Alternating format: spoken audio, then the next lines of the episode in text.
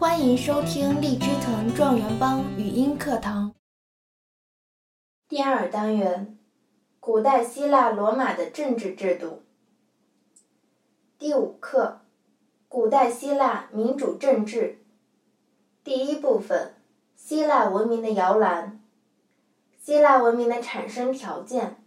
第一个，地理条件。希腊位于地中海东部的巴尔干半岛，东临爱琴海，海岸线曲折，天然良港众多，海岛星罗棋布，航海和海外贸易的条件得天独厚。希腊半岛没有肥沃的大河流域和广阔平原，纵横的山岭和交错的河流把希腊人分割在彼此相对孤立的山谷里和海岛上。在这种地理环境下，众多罪尔小国纷纷建立。第二个，政治条件。公元前八到前六世纪，希腊出现了两百多个小国，史称城邦或城市国家。城邦面积狭小，人口不多，一般以城市为中心，包括周边若干村落。小国寡民和独立自主。构成城邦的基本特征。城邦的狭小使公民能更直接地参与城邦政治，更积极地追求民主权利。第三个，经济条件，在海外贸易和工商业比较发达的城邦，新兴工商业者阶层追求民主权利的渴望更加强烈。城邦的含义。城邦是具有共同血缘和地域的公民团体。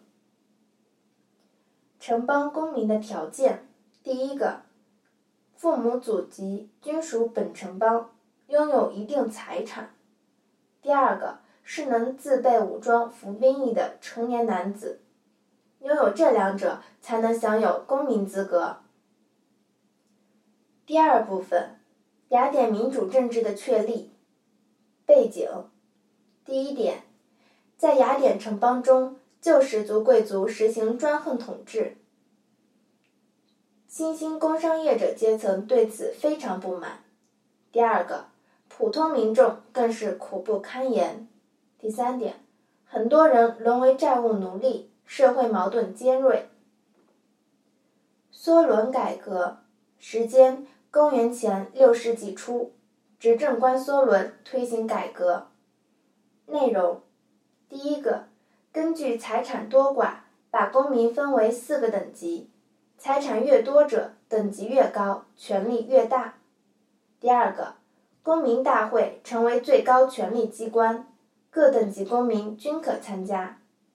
第三个，建立四百人议事会，前三等级公民均可入选。第四个。建立公民陪审法庭。第五个，废除债奴制等。梭伦改革的意义：第一点，动摇了旧氏族贵族世袭特权；第二点，保障了公民的民主权利；第三点，为雅典民主政治奠定了基础。克利斯提尼改革时间：公元前六世纪末。执政官克里斯提尼继续进行改革。改革内容：第一个，建立十个地区部落，以部落为单位进行选举；第二个，设立五百人议事会，由各部落轮流执政；第三个，每部落各选一名将军，组成十将军委员会；第四个，继续扩大公民大会的权力等。克里斯蒂尼改革的意义：第一点，这次改革基本铲除了旧氏族贵族的政治特权；第二点，公民参政权空前扩大；第三点，雅典的民主政治确立起来。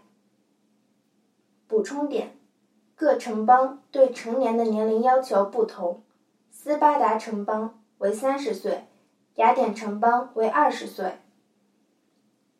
第三部分。雅典民主的黄金时代。伯利克里改革时间：公元前五世纪，在伯利克里担任首席将军期间，雅典民主政治发展到顶峰，被称为雅典民主的黄金时代。伯利克里改革的内容：第一，所有成年男性公民可以担任几乎一切官职，他们也都可以参加公民大会，商定城邦重大事务。第二，五百人议事会的职能也进一步扩大。第三，陪审法庭成为最高司法与监察机关。第四，为鼓励公民积极参政。向担任公职和参加政治活动的公民发放工资。第五，为吸引公民观赏戏剧，还特意为公民发放观剧津贴。对伯利克里改革的评价：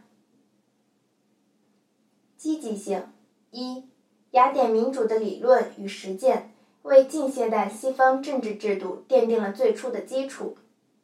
二。民主氛围创造的空间，使雅典在精神文化领域取得了辉煌成就。三，雅典民主政治发展到顶峰，被称为雅典民主的黄金时代。局限性：一，雅典民主仅限于占城邦人口小部分的男性公民，对妇女、外邦人、广大奴隶而言，民主却是遥不可及。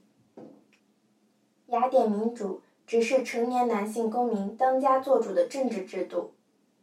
第二，雅典民主更是小国寡民的产物，过于泛滥的直接民主成为政治腐败、社会动乱的隐患。第三，狭隘的城邦体制最终无法容纳政治和经济的迅速发展。结果，公元前四世纪后半期，日渐衰微的希腊被北部崛起的马其顿王国所灭。辉煌一时的希腊城邦民主制度淹没在历史的尘封中。本课要旨：一、自然地理环境对希腊城邦的形成有重要影响，城邦是孕育古代希腊民主的摇篮。第二，雅典民主是小国寡民的产物，是一种成年男性公民当家作主的政治制度。第三。雅典民主为近现代西方政治思想和制度奠定了最初的基础。更多学习资源，请关注微信订阅号“荔枝藤”。